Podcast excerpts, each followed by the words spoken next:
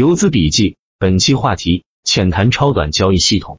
一、超短交易的核心是情绪，读懂超短的情绪，就真正的理解了超短和超短的交易核心。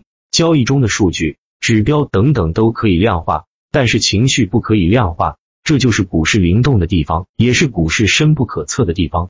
二、股市有千变万化的细节，也有那几乎一成不变的大局。没有大局观，穷其一生研究细节。也很难找到方向，交易系统时灵时不灵，永远不能稳定盈利。只研究大局而不能精于细节，终归是纸上谈兵，很难落实到具体操作层面。三、建立大局观是超短交易的基础和前提。一、大的情绪周期如果是上升周期，小周期共振向上时，什么模式都好用，什么战法都赚钱。当然，龙头战法更暴利。就算看错了小周期，小周期高点进去被套。拿两天也很快可以盈利出来。二大周期如果是衰退期，那么获胜的概率就太低太低。一般选手基本是怎么做怎么亏，超级高手可能在冰点小仓位博弈一下板抽，见高点就走，盈亏比也不会高。对于普通选手，那更是火中取栗。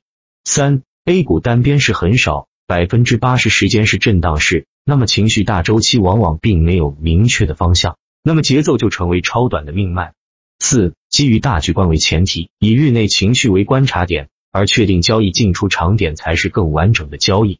一每天都有很多涨停板，但是有参与价值的其实很少，甚至有时就没有一只有参与价值的。因为参与不只是为了买入，考虑参与的性价比、收益率、盈亏比及资金利用率等，甚至很多买入就意味着亏损。二大周期向上。小周期也共振向上时，虽然一年内这样的机会只占百分之十，但是它极有可能占据了你全年盈利的绝大部分。剩下的百分之九十的交易，基本都是无效交易，甚至亏损交易。三大周期向下时，你还经常满仓出击，虽然偶尔也有大赚的时候，但是还是大亏的时候多。那么你的短线还没有入门，更不用谈什么稳定盈利和悟道了。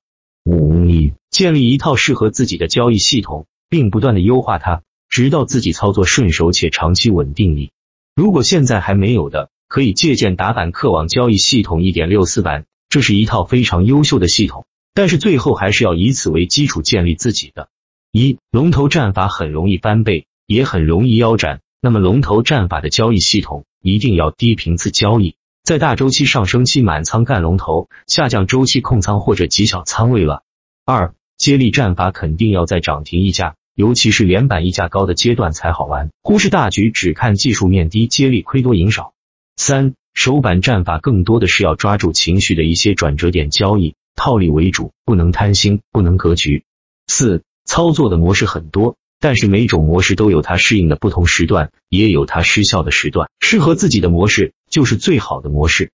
六每日情绪观察需要整体去看，因为日内情绪波动也会吃人。一开盘情绪强未必是好的机会，超预期才是可靠的参与机会。二弱不可怕，因为弱还可以转强，低于预期才可怕。三强势股超预期，强的强势股开一字，昨日分歧的强势股反包，这是很好的投机情绪。但是情绪的持续性还要配合日内指数走强才可靠，否则弱转强还可以再转弱。四主流板块竞价开的很强，未必是买入机会，那要看情绪大周期的位置。是向上还是向下？向下则是卖出机会，向上才是买入的接力点。